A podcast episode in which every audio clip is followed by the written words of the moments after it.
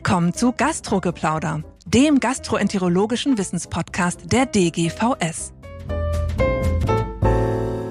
Hallo und herzlich willkommen zu einer neuen Folge von Gastrogeplauder. Mein Name ist Petra Lünen und ich habe mir heute Christian Pox eingeladen.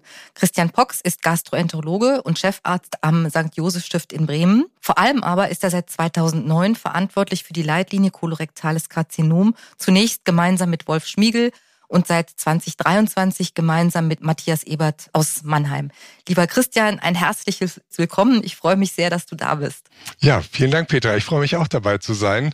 Es ist mal etwas ganz Besonderes, selber aktiv hier mitwirken zu können. Genau, und auch für mich immer noch ein bisschen aufregend. Bevor wir jetzt in Medias Res einsteigen, wir nehmen den Podcast kurz vor dem März auf und wollen das gerne auch zum Darmkrebsmonat März ausstrahlen. Das ist sicher unser Thema heute. Aber ich habe eben schon gesagt, du verantwortest die Leitlinie seit 2009. Hat man nach so langer Zeit, und ich weiß ja, das ist auch immens viel Arbeit, die dahinter steckt, und dazu, das hast du ja auch, einen durchaus auch in den heutigen Zeiten sehr belastenden Arbeitsalltag, hat man da überhaupt noch Zeit und Lust auf Leitlinienarbeit? Doch, auf jeden Fall. Und ich muss ja nochmal ergänzen, ich bin schon seit 98 dabei. Die Leitlinie gibt es seit 98 und damals war das die erste S3-Leitlinie in der Onkologie. Wolf mhm. Spiegel hat es damals noch alles gemanagt. Ich war quasi so sein Sekretär. Und wenn man so sieht, wie sich die Leitlinie entwickelt, dann muss man sagen, da macht das schon Spaß und wenn man vor allen Dingen sieht, was für einen Einfluss das hat. Ohne die Leitlinie wird die Vorsorgekoloskopie, wäre die nicht 2002 eingeführt worden. Und mhm. also man sieht, was für einen wesentlichen Einfluss sie hat. Auch die Zertifizierung von Darmkrebszentren, das waren ja die beiden, dafür ist die Leitlinie die Grundlage. Und wenn man sieht, wie viele Rückfragen man von Kollegen auch bekommt, Mensch, was steht in der Leitlinie? Man sieht, wie wichtig sie im Alltag ist. Und deshalb mhm. auf jeden Fall ist es sehr schön und ich finde auch wichtig, sich aktiv daran an der Gestaltung weiter zu beteiligen. Mhm.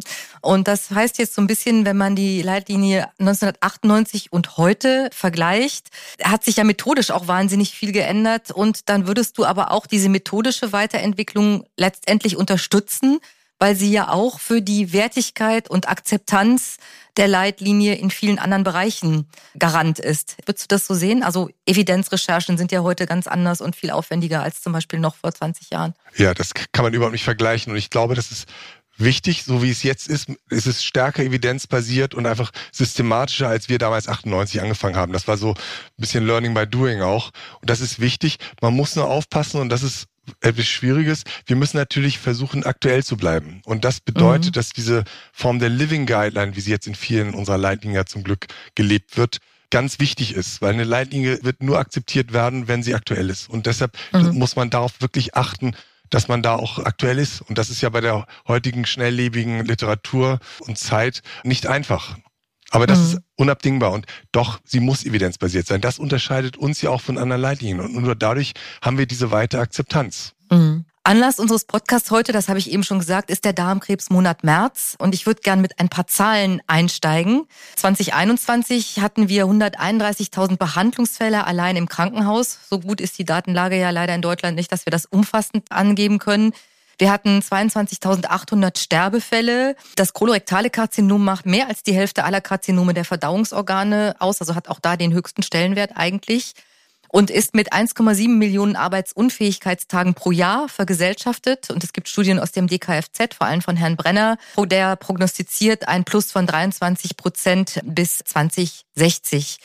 Wie wichtig ist die Darmkrebsvorsorge vor dem Hintergrund dieser Zahlen aus deiner Sicht? Extrem wichtig, weil du ja sehr schön gezeigt hast, was für auch eine gesundheitsökonomische Bedeutung sie hat, neben natürlich der gesellschaftlichen auch, dass da doch viel passieren kann. wir haben halt anders als bei anderen Krebsarten die Möglichkeit der Primärprävention. Das heißt, wir können tatsächlich recht effektiv, nicht zu 100 Prozent, Darmkrebs verhindern. Und das gibt es sonst nur noch beim Zervixkarzinom. Dann alles mhm. andere, wenn man ehrlich ist, wie Brustkrebs, das sind Früherkennungen.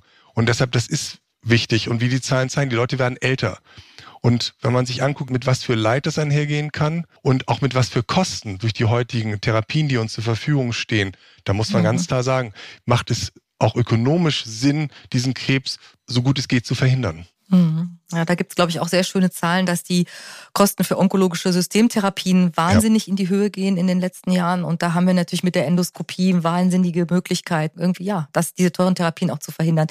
Die Zahlen sprechen auch dafür. Seit Einführung des Darmkrebs-Screenings sind die Zahl der Neuerkrankungen um 20 Prozent zurückgegangen. Auch die Todesfälle Jetzt hatten wir letztes Jahr oder sind ins Jahr 2023 mit der Nordic-Studie gestartet, die ja äh, die erste randomisierte Studie zu einem bevölkerungsweiten Screening-Programm war und die ja so ein bisschen diese positive Bewertung gebremst hat. Also die Nordic-Studie hat dann angegeben, bei allen Patienten, bei der ITT-Gruppe, die sie untersucht haben, nur 18 Prozent Reduktion des Darmkrebsrisikos und keine Verlängerung des Gesamtüberlebens. Wie gut ist denn jetzt ein Jahr später die Darmkrebsvorsorge wirklich? Wie würdest du die Nordic-Studie einordnen? Ja, die Nordic-Studie muss man schon kritisch betrachten. Also sie hat doch zu einer ziemlichen Aufruhr geführt, muss man sagen bei Ärzten, aber insbesondere in der Laienpresse. Und ich sehe das etwas anders. Ich sehe das so, das ist eine Proof of Principle. Das heißt, diese Studie konnte zeigen, dass die Inzidenz von Darmkrebs gesenkt wird. Über das Ausmaß kann man sich streiten, aber sie hat es geschafft.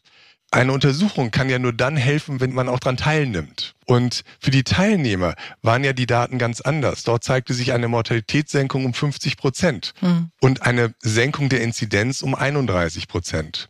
Und mhm.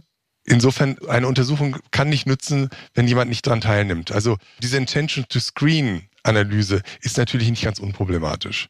Mhm. Also, lange Rede, kurzer Sinn, ich sehe das als Proof of Principle. Und was die Studie aber unterstreicht, ist, dass die Teilnahmerate wichtig ist. Mhm. Und man sah ja auch die Unterschiede zwischen Polen und Norwegen. In Norwegen war die höchste Teilnahmerate und dort war der Effekt viel ausgeprägter als zum mhm. Beispiel in Polen.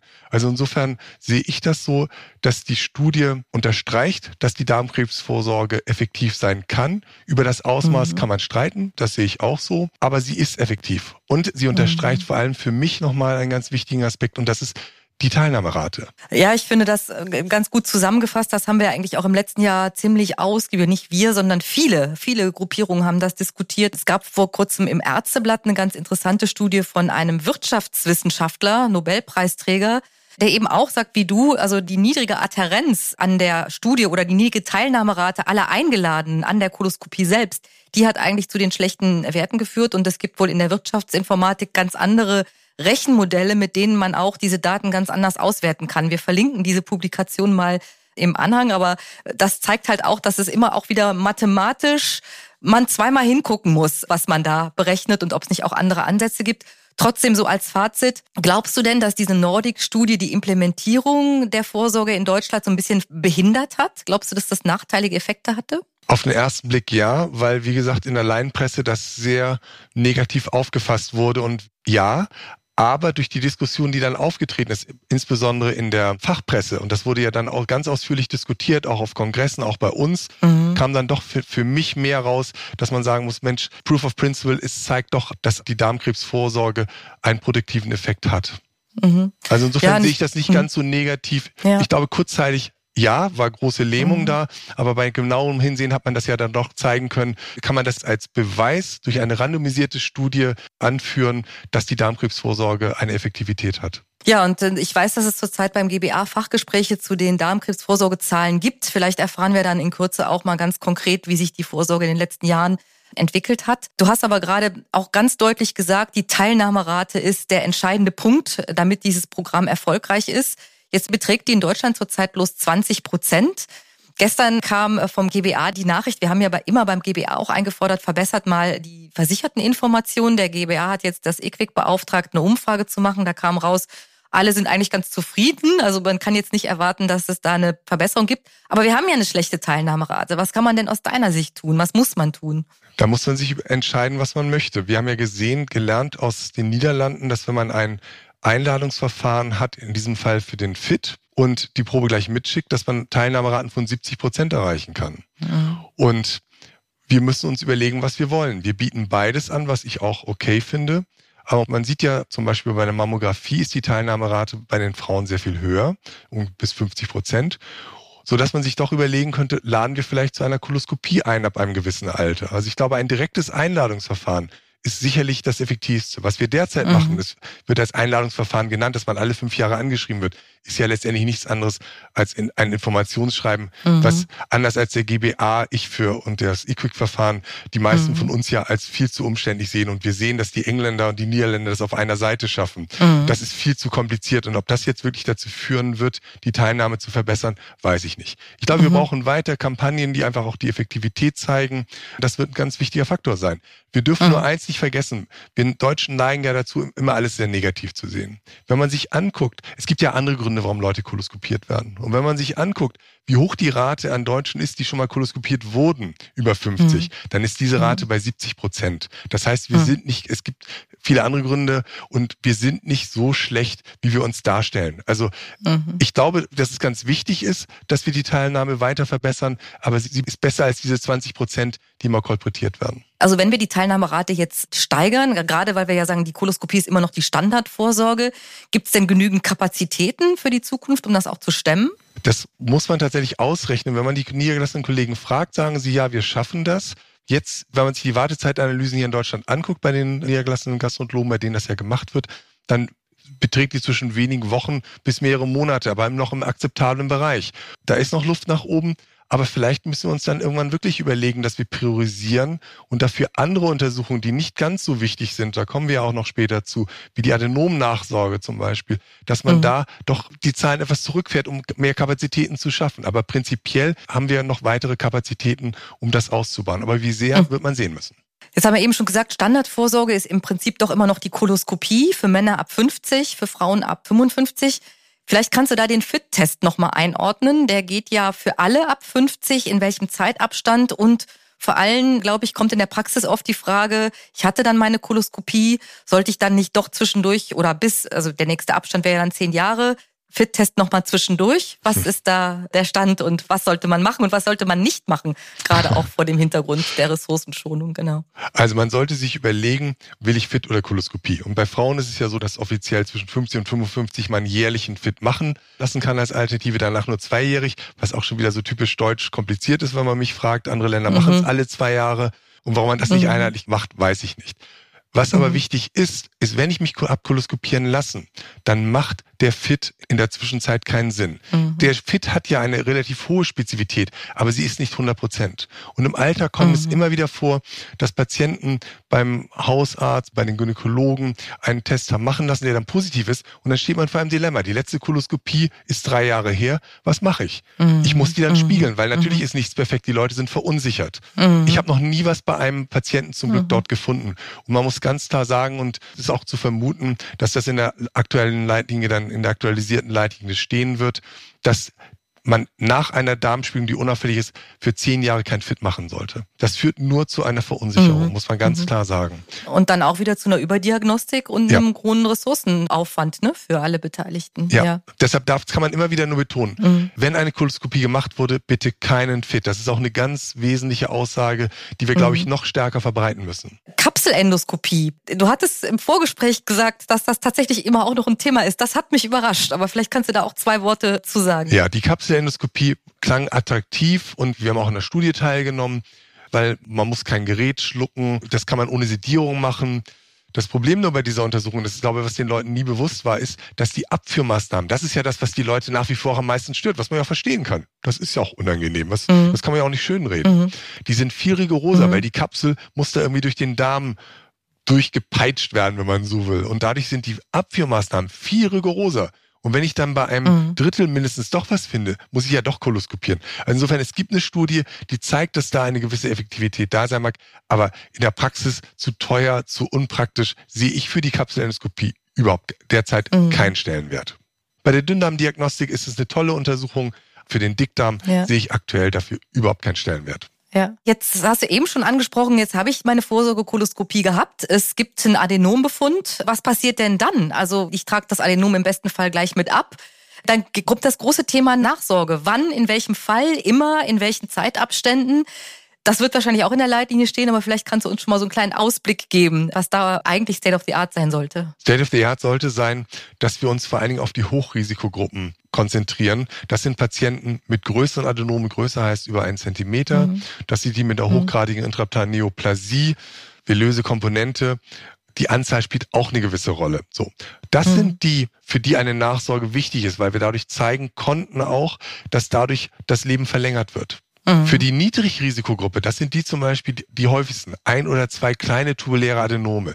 Da ist wirklich fraglich, ob sie überhaupt von einer kürzeren Nachsorge profitieren. Denn da gibt es Daten, mhm. dass deren Mortalität nicht erhöht ist. Es gibt mittlerweile viele Daten, die doch zeigen, dass wahrscheinlich eine Kontrollkoloskopie nach zehn Jahren vollkommen ausreichend ist. Wobei man mhm. immer sagen muss, die Grundlage für all diese Empfehlungen ist natürlich eine hochqualitative Koloskopie, wie wir sie auch haben. Das heißt, dass man eine ausreichende Darmvorbereitung hat, dass man eine Rückzugszeit von mindestens sechs Minuten hat. Das ist ja die Grundlage für all unsere Empfehlungen, mhm. muss man sagen. Mhm. Und dieses, wir müssen davon wegkommen, dass wir meinen, was auch die Patienten häufig sagen, ja, muss ich das jetzt nicht, muss ich nicht alle drei Jahre kommen? Für die Niedrigrisikogruppen glaube ich, sollten wir ganz klar formulieren, dass eine Nachsorge nach zehn Jahren ausreichend ist und für die, die ein höheres Risiko haben, früher in der Regel drei Jahre, das kann auch variieren, das muss man sehen, aber das ist wichtig. Und bei denen wissen wir auch, dass es gab es ja auch Studien aus Deutschland, die gezeigt haben, dass bei denen die Nachsorge-Follow-up-Quote nicht ausreichend ist, sodass meiner Meinung nach wir mehr uns mhm. auf die konzentrieren müssen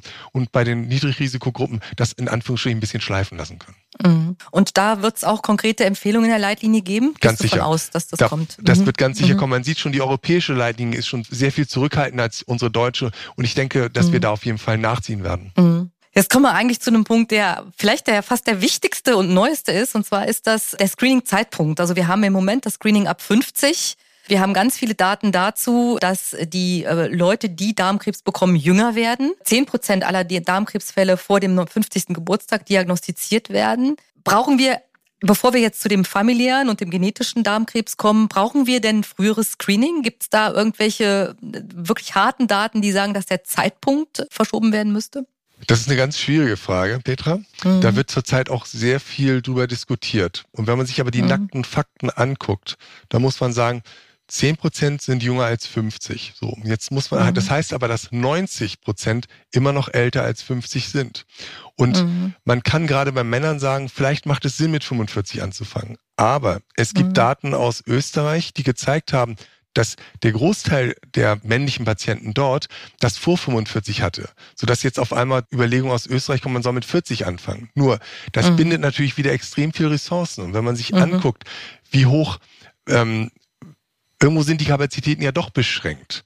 Und mhm. es gibt schöne Studien oder Datenanalysen, die zeigen, dass es viel effektiver ist, wenn ich die Gruppe über 50 Jahren, wenn ich dort die Teilnahmerate verbessere, als wenn ich den Screening-Beginn vorziehe. Mhm. Und das ist auch mein Credo. Also ich bin dagegen, dass man jetzt schon früher anfängt. Ich glaube, wir sollten das, was wir haben, was gut ist, viel mehr propagieren und versuchen, die Teilnahmerate mhm. zu erhöhen. Das ist sicherlich viel effektiver. Es gibt immer Einzelfälle bei Jüngeren, wo man sagt, das sind schlimme mhm. Verläufe, klar.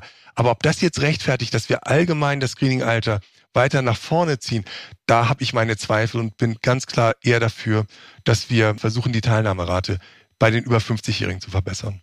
Anders ist es ja dann bei der familiären Form des Darmkrebses. Nach der FARCOR-Studie im letzten Jahr, da hatten wir auch einen eigenen Podcast zu, ist das ja zurzeit Thema beim GBA. Es wird geprüft, ob es ein Screening für familiären Darmkrebs und hereditären Darmkrebs geben soll. Ich bin sicher, dass die Leitlinie schneller fertig sein wird als der GBA oder das EQUIC mit seinem Evidenzbericht. Also ihr werdet euch zuerst positionieren müssen. Wird es da Empfehlungen geben? Screening bei familiärem Darmkrebs und beim Lynch-Syndrom beziehungsweise bei der FAP. Was kommt da? Kannst du uns da einen kleinen Ausblick noch geben? Ja, wobei ich da natürlich nicht vorweggreifen kann, weil wir natürlich noch nicht fertig sind mit der Diskussion.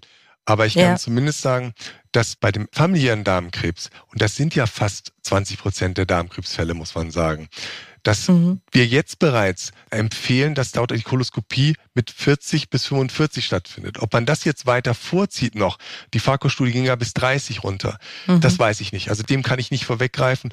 Mein Bauchgefühl ist, dass wir bei dieser Gruppe spätestens mit 40 anfangen sollten. Und dafür mhm. haben wir jetzt eine Evidenz und wir, ich glaube, dass auch der GBA schon auf die Empfehlung der Leitlinie schauen wird, weshalb es ganz wichtig ist, dass die gut formuliert ist, wie sie mhm. es ja mhm. eigentlich immer ist, mhm. und wir auch die Datengrundlage dafür darlegen. Und dann ist das ein ganz wichtiger Faktor, das darf man immer nicht vergessen. Und generell muss man ja sagen, dass wir in der Medizin, dass die Anamnese nach wie vor ein ganz wesentlicher Bestandteil unserer Tätigkeit ist. Und es wäre schön, wenn man nicht nur für Darmkrebs, sondern auch für andere Krebserkrankungen, wenn es einmal quasi ein Alter gäbe, wo generell jedes Krankenkassenmitglied befragt wird, was sind denn deine Risikofaktoren, um mhm. dann solche Risikopersonen besser identifizieren zu können. Das gibt es derzeit mhm. ja leider noch überhaupt nicht strukturiert. Und wenn so etwas mhm. erreicht werden könnte, wie gesagt, nicht nur für Darmkrebs, es gibt auch andere Krebsformen, dann wäre das ein großer Schritt nach vorne. Für das Lynch-Syndrom haben wir ja jetzt schon Empfehlungen. Und dort muss man sagen, ist aber zu erwarten, dass man die Intervalle, wir empfehlen ja derzeit eine jährliche Koloskopie,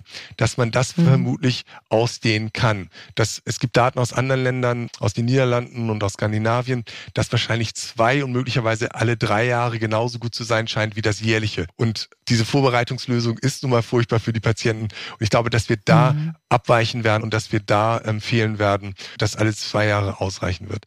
Was mhm. aber noch hinzukommt, ist, um diese Risikopersonen, insbesondere das Lynch-Syndrom, die ja ungefähr zwei bis drei Prozent aller Dickdarmkarzinome ausmachen, identifizieren zu können, ist Alter gar nicht das beste Kriterium, sondern andere Kriterien scheinen besser zu sein. Da das aber sehr weich ist und sehr schwer nachvollziehbar ist, würde ich hoffen, dass in der Leitlinie auch sich dazu klar positioniert wird, dass jeder Patient zum Beispiel unter 70 mit einem Darmkrebs eine Untersuchung bekommt, ob ein Lynch-Syndrom vorliegen könnte oder nicht. Das mhm. wäre ebenfalls meiner Meinung nach ein wichtiger Schritt, was in anderen Ländern bereits gelebt wird, muss man auch sagen. Das mhm. würde ich, mhm. hoffe ich mir, ohne es jetzt natürlich jetzt genau schon wissen zu können. Ja, dann sind wir sehr gespannt und ich glaube, das ist so ein wichtiges Thema, dass wir daraus sicherlich nochmal eine eigene Folge machen werden. Vielleicht dann, wenn die Leitlinie publiziert ist. Und wir gehen ja dann auch ganz stark in die primärärztliche Versorgung, wie du sagst. Also dieses Erfassen dieser Risikogruppen, der familiären Form, der hereditären Form, anderer Krebserkrankungen. Das geht sehr in die primärärztliche Versorgung. Sind die Hausärzte bei euch dabei bei der Leitlinie? Ja, und das ist auch unabdingbar. Okay. Wenn die Hausärzte nicht dabei sind, die meisten Patienten gehen ja primär zum Hausarzt. Und deshalb ist es mhm. auch ganz wichtig, dass man die Hausärzte mit an Bord hat und dass die Hausärzte das mittragen. Denn die Hausärzte, das muss man nochmal sagen, haben ja eine, das ist ja Wahnsinn, was die leisten müssen, worüber sie Bescheid wissen müssen. Mhm. Und da ist natürlich Darmkrebs nur ein kleiner Teil. Aber es ist hoffentlich klar, wie wichtig die Anregung der Patienten zur Teilnahme an der Darmkrebsfrüherkennung Vorsorge ist. Und da spielt der Hausarzt eine ganz wesentliche Schlüsselrolle, meiner Meinung nach. Bei Frauen sind es ja noch die Gynäkologen, muss man sagen, die dann den Fit-Test ja auch häufig mhm. ausgeben. Bei Männern die Urologen, gut, die Teilnahmerate die Männer gehen nicht so häufig zum Urologen wie sicherlich die Frauen zum Gynäkologen. Deshalb sind die Gynäkologen neben den Hausärzten, muss man sagen, mit die treuesten Zuweiser, was Patienten zur Koloskopie angeht. Oder in diesem Fall Patientinnen zur Koloskopie angeht. Ja, aber ich nehme jetzt auch mal mit einen schönen Ansatz, dass man das ein bisschen ganzheitlicher denken muss und nicht nur das Thema Darmkrebs im Vordergrund haben muss, sondern da wirklich mal so eine Art äh, ja, Checkliste eigentlich entwickelt, die auch das hausärztliche Arbeiten dann in eine umsetzbare Form bringt. Denn die leisten viel. Also das würde ich gerne hier auch einfach mal unterschreiben. Die müssen an vieles denken und leisten viel. Ja, vielen Dank, Christian. Ich hoffe, wir haben nichts Wichtiges vergessen. Haben wir was Wichtiges vergessen? Nein, also nochmal, die Koloskopie hat die Möglichkeit der Primärprävention. Wir haben gute Endoskopie, Qualifikationen und auch Kapazitäten. Deshalb ist es eine gute Methode. Man darf nur nicht vergessen, mhm. Es gibt Patienten, die sagen, sie wollen keine Koloskopie. Deshalb brauchen wir eine Alternative. Und deshalb ist nach mhm. wie vor auch meiner Meinung nach der FIT eine mögliche Alternative. Man muss halt mhm. nur wissen, dass der vor allen Dingen für die Früherkennung gedacht mhm. ist und dass die Sensitivität für Karzinome so zwischen 70 und 80 Prozent liegt. Also dass man nicht alles damit entdeckt. Trotzdem ist er die beste Alternative, die wir derzeit haben.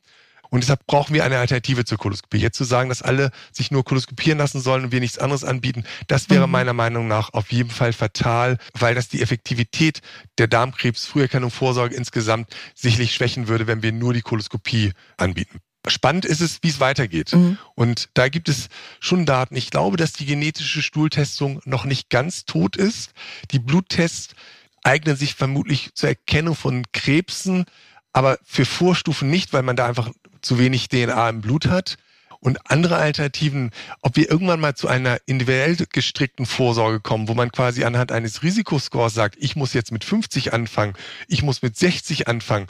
Das ist natürlich Zukunftsmusik, aber auch da gibt es eine ganze Reihe von Untersuchungen, die interessant sind, aber heutzutage, das muss ich auch mal ehrlich sagen, schwer umsetzbar sind. Ein Thema, mhm. wozu ich mich gerne noch äußern möchte, ist, wann höre ich auf mit der Darmkrebsvorsorge? Weil das ja, ja auch ein Thema ist. Die Leute werden heutzutage älter. In den meisten Ländern ist es so, dass man sagt bis 75. Die Amerikaner sagen, beim fitten 80-Jährigen kann man das auch schon machen, danach wird es schwierig.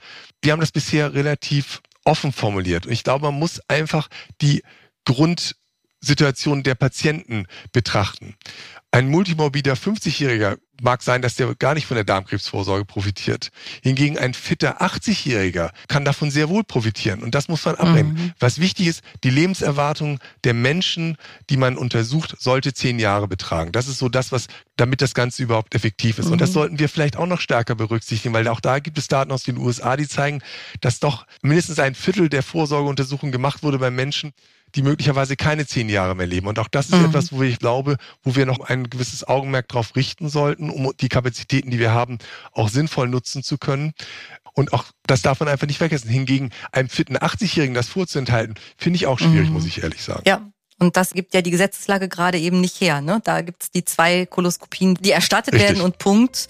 Also ein Plädoyer für eine weiterhin duale, etwas einfachere, aber auch etwas flexiblere Vorsorgeregelung. Kann ich das so zusammenfassen? Ja. Vielen Dank, es war ein toller Überblick. Ich hoffe, alle haben ein bisschen was mitgenommen. Ich auf jeden Fall und vor allem den tollen Ausblick. Ich denke, wir sehen und hören uns wieder, wenn die Leitlinie fertig ist. Vielen Dank, Christian. Vielen Dank, Petra. Alles Gute. Tschüss. Tschüss. Das war Gastrogeplauder, der gastroenterologische Wissenspodcast der DGVS. Alle Informationen und Links zur Folge finden Sie in den Show Notes und unter dgvs.de slash podcast. Haben Sie Feedback oder Fragen zur Folge oder möchten Sie ein Thema vorschlagen, dann schreiben Sie uns an podcast.dgvs.de. Vielen Dank fürs Zuhören und bis zum nächsten Mal bei Gastrogeplauder.